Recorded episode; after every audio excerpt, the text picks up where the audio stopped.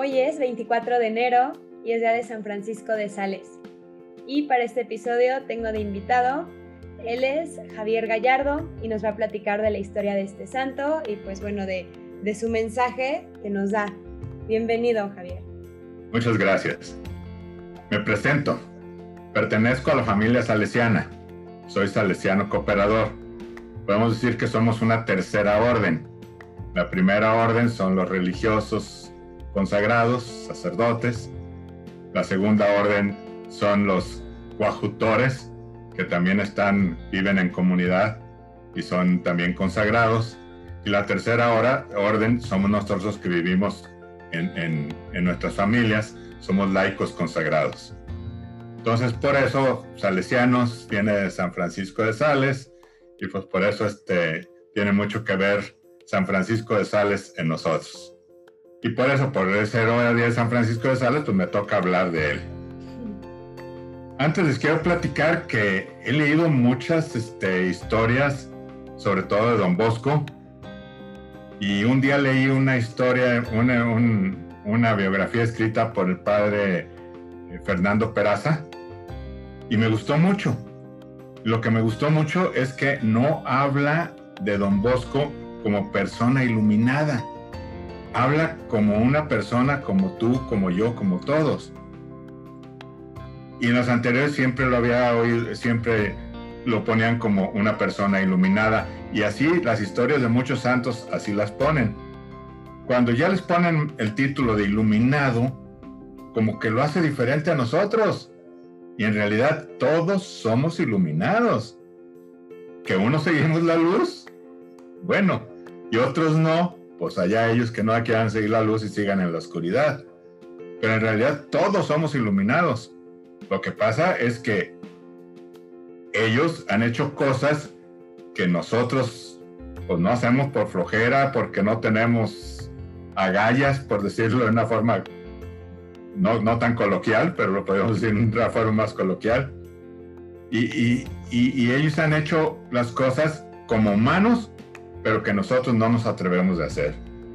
Trataré de hablar de San Francisco de Sales como hombre igual a ti, a mí, a todos nosotros, que hizo cosas que precisamente nosotros no hacemos. Quiero decirles que por su vida transcurrió entre los finales del 1500 y principios del 1600. Era una época pues, netamente calvinista. Fue cuando este, Calvino se, se extendió mucho y eso lo afectó a él. Quiero decirles que era noble.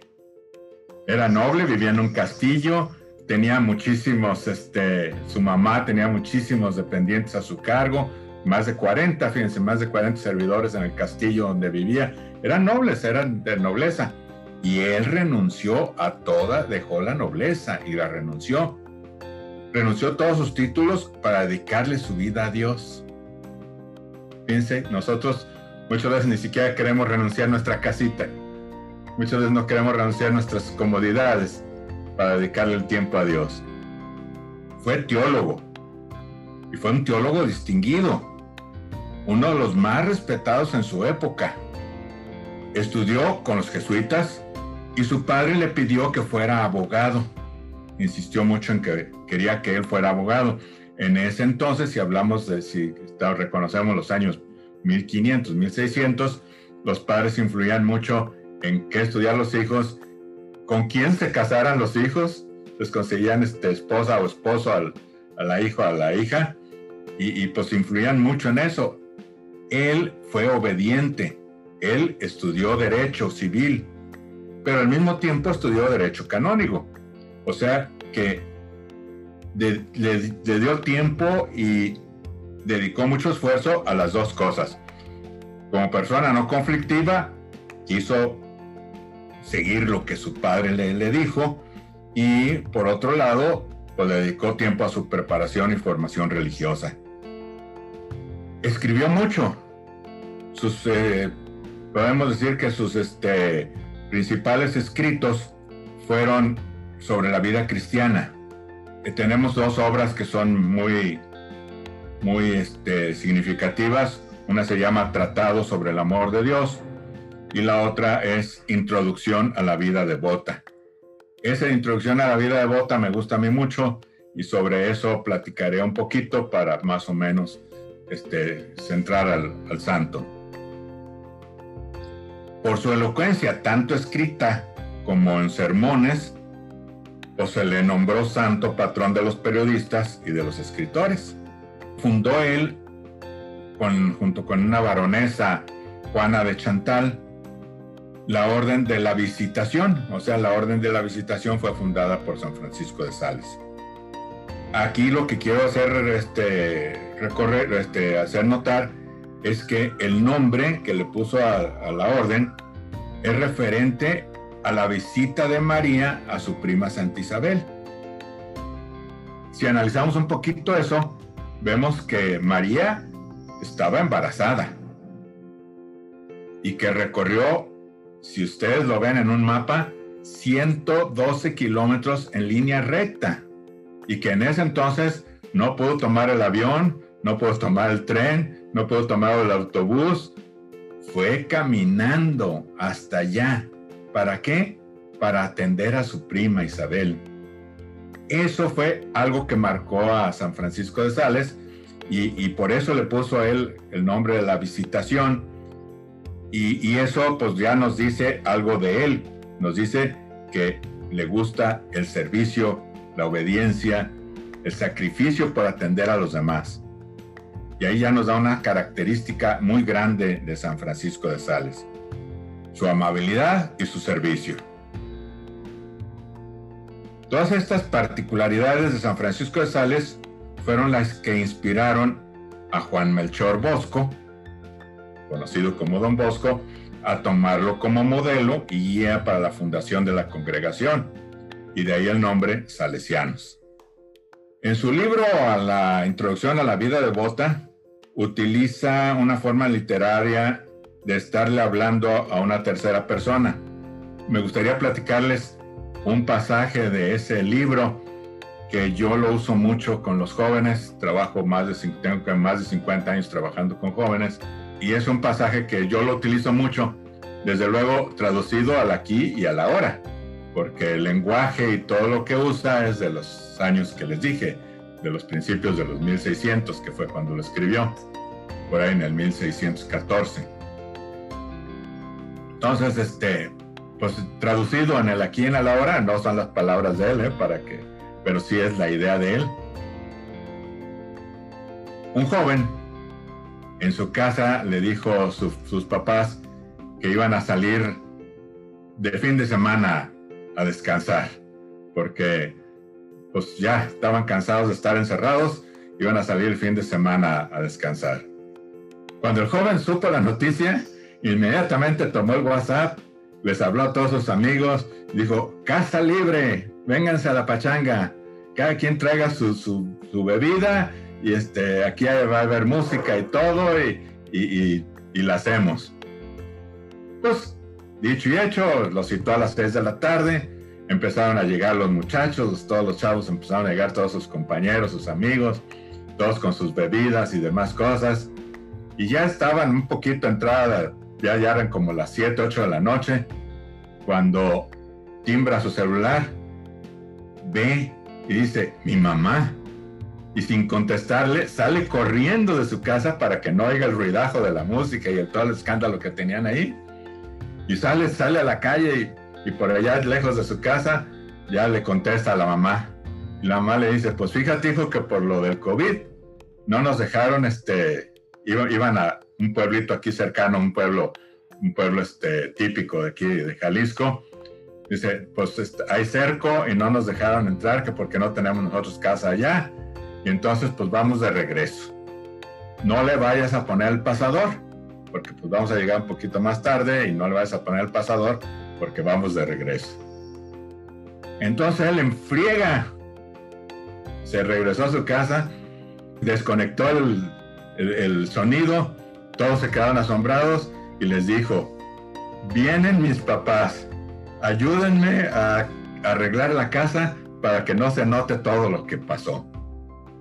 Inmediatamente todos se pusieron a recoger los vasos, las latas de cervezas, el vino, las colillas de cigarro, etcétera y demás. Y todavía y se, empezaron a ir. Y todavía él junto con otro compañero empezaron a, revisar la casa, que no hubiera nada, a llevar toda la basura lejos de la casa para que no la viera la mamá, todas las latas y los vasos vacíos y demás. Y se pusieron a revisar que no hubiera condones por ahí, etcétera y demás. Total, este, ya dejó la casa como si nada, no le puso el pasador y se fue a acostar como si estuviera dormido. Dice San Francisco de Sales que nosotros así somos con Dios, que creemos que no nos ve y nos portamos mal. Que si entendiéramos nosotros que Dios nos está viendo a todas horas, en todo momento, nuestro comportamiento sería diferente. Dice, no es como el chavo este, que nomás cuando sus papás están. Si nosotros vemos en nuestro hermano a Jesús, si nosotros oímos lo que Jesús nos dijo, porque me diste de comer, porque me diste de beber, porque me vestiste, que cada uno de nuestros hermanos es Él. Él es, Jesús.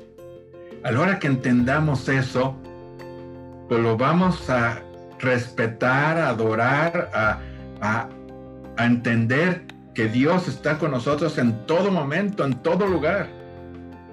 Y eso lo dicen muchas veces, por eso llama Introducción a la Vida Devota, eso lo dice en muchas formas San Francisco de Sales. Ojalá que todos nosotros tengamos presente que Dios nos está cuidando, Dios nos está viendo, Dios está en todo lugar, en todo momento, y nos comportemos así como cristianos y nos comportemos bien, no porque nos esté viendo, sino porque cada uno de nosotros debemos de respetar nuestro cuerpo, debemos de respetarnos a nosotros mismos y debemos de amar a todos nuestros semejantes. Ojalá que se interioricen más en la vida de San Francisco de Sales y que cada uno de nosotros aprendamos que no es estar una hora hincados ante un cáliz, ante una este, custodia, sino es todos los días, a todas horas, en todo momento. Y bueno, también algo muy interesante de San Francisco de Sales y es lo que más lo, lo caracteriza también además de todo lo que ha escrito, es que él es el santo de la amabilidad, pero no es una virtud que le salía espontáneamente. Desde chiquito dicen que tenía un carácter muy difícil, que era muy problemático, muy enojón. Y, bueno, y ahora se, bueno, después se, se, conoció como el santo de la amabilidad y creo que eso es muy, muy interesante cómo él logró vencer su más grande defecto que era la ira, la cólera, cómo explotaba, cómo esta falta de caridad. Ahora se le conoce como la virtud que, logró dominar o que venció en, su defecto más grande. Y, bueno, también eh, cuando comentaste hace al principio que Calvino estaba muy presente en ese tiempo de la historia, a finales del 1500, bueno, hay, una, hay un capítulo en la vida de, San Francisco de Sales eh, que se llama como la tentación de su juventud, antes de, entrar al seminario que, bueno, es muy interesante porque él empezó a vivir eh, como, como estudiante y empezó a, tener como un pensamiento o unos escrúpulos muy grandes porque él trataba de vivir en gracia, pero poco a poco este pensamiento se le, pues, se le venía en la mente. Él tenía como 18 años y es que el demonio lo empezó a atacar por medio de, de, la tentación de escrúpulos, porque empezó a tener constantemente el pensamiento de que se iba a condenar de que iría al infierno para siempre y empezó a creer en la herejía que predicaba Calvino de la predestinación, que uno ya está predestinado si se va a salvar o si se va a condenar. Entonces San Francisco, él le empezó a llegar este pensamiento de yo estoy predestinado para condenarme, yo me voy a condenar, no importa lo que haga, lo que haga. Y bueno, dice que un día fue a, una iglesia, a la iglesia de San Esteban en París, y que se arrodilló ante la imagen de la Santísima Virgen María. Bueno, a mí me encanta la oración que rezó, que es de San Bernardo. Y, bueno, esta oración dice, acuérdate, oh piadosísima Virgen María, que jamás se oyó decir que hayas abandonado a ninguno de cuantos han acudido a tu amparo, implorando tu protección y reclamando tu auxilio. Animado con esta confianza, también yo acudo a ti, Virgen de las Vírgenes, y gimiendo bajo el peso de mis pecados, me atrevo a comparecer bajo tu soberana presencia. No desprecies mis súplicas, Madre del Verbo Divino, antes bien óyelas y acógelas benignamente. Amén. Precisamente ahí nació su devoción a María, de ahí empezó a, estudiar a María y de ahí le nació ponerle la visitación, la orden de la visitación a, la congregación que él fundó, porque vio en María pues que era, era lo máximo, que, que, que, ella era servicio, ella era amabilidad, ella era eh, todo, también este, obediente. Si analizamos este, a Lucas en, el capítulo primero, el 26, creo que es el versículo 26, cuando el, arcángel San Gabriel llega y le anuncia, es muy interesante ver el, el lenguaje que utiliza María, el, que dice, ¿cómo será eso? Si analizamos, la palabra será significa que se va a realizar. O sea, ella acepta que va, que va a hacerlo. No dice cómo sería. Y ahí ya pondría en duda si se podría hacer o no. Ya está, es, es imperativo. ¿Cómo será eso? O sea, sí acepta. Y eso es muy interesante. Y todo eso lo estudió San Francisco de Sales y por eso, pues, tomó el, ejemplo de, María. Fue muy mariano, muy, mucho, muy mariano. Que también eso le, a Don Bosco le, siguió y también Don Bosco fue muy mariano. Y después de, este episodio de, su vida, de la juventud, eh, donde venció los escrúpulos gracias a María. Eh, entró a la universidad en Padua y ahí, como, como bien dijiste, estudiaba de Derecho y Derecho Canónico, cuatro horas y cuatro horas diario, ocho horas al día de, de Derecho. Eh, ahí estuvo mucho con los sacerdotes jesuitas y le ayudó mucho el libro El combate espiritual. Y a mí me llama mucho la atención porque él se, él se trazó un plan de vida muy, muy exigente y muy interesante que creo que muchos podríamos tomar algunas, algunas ideas sobre esto. Bueno, al menos a mí lo personal me, gustó bastante. Eh, la primera es que cada mañana él hacía el examen de previsión, o sea, ver qué trabajos, personas o actividades iba a realizar ese día y planear cómo iba a comportarse ante todo ello. Luego, a mediodía, visitar el Santísimo Sacramento y hacer examen de conciencia examinando su carácter y viendo si actuaba con la virtud contraria a sus defectos, que en este caso era el mal genio y la ira. Eh, también no iba a pasar ningún día sin meditación, aunque fuese media hora, de pensar en Dios, en pensar en los favores y gracias, eh, o, leer la Biblia o leer vidas de santos. El rosario diario, que fue una promesa que nunca eh, rompió ni un día de su vida. Eh, en su trato con los demás, ser amable pero moderado. Eso se me hace muy interesante. Durante el día, pensar todo el tiempo en la presencia de Dios, también como, como decías, era para él como nunca dejar de, darme cuenta o de saber que Dios me está viendo, que estoy en la presencia de Él. Y bueno, en la noche hacer un examen de, conciencia del día, ¿no? Hacer como este balance de qué hice, por qué hice, la, por qué hice lo que hice, cómo estoy con Dios. Y bueno, terminarla el día eh, rezando tres Aves Marías. Y pues así cuidó su corazón en Padua, porque él estaba en la universidad, obviamente estaba con otros jóvenes universitarios, obviamente habían muchísimas tentaciones. Y pues bueno, este es como un, plan de vida que se trazó.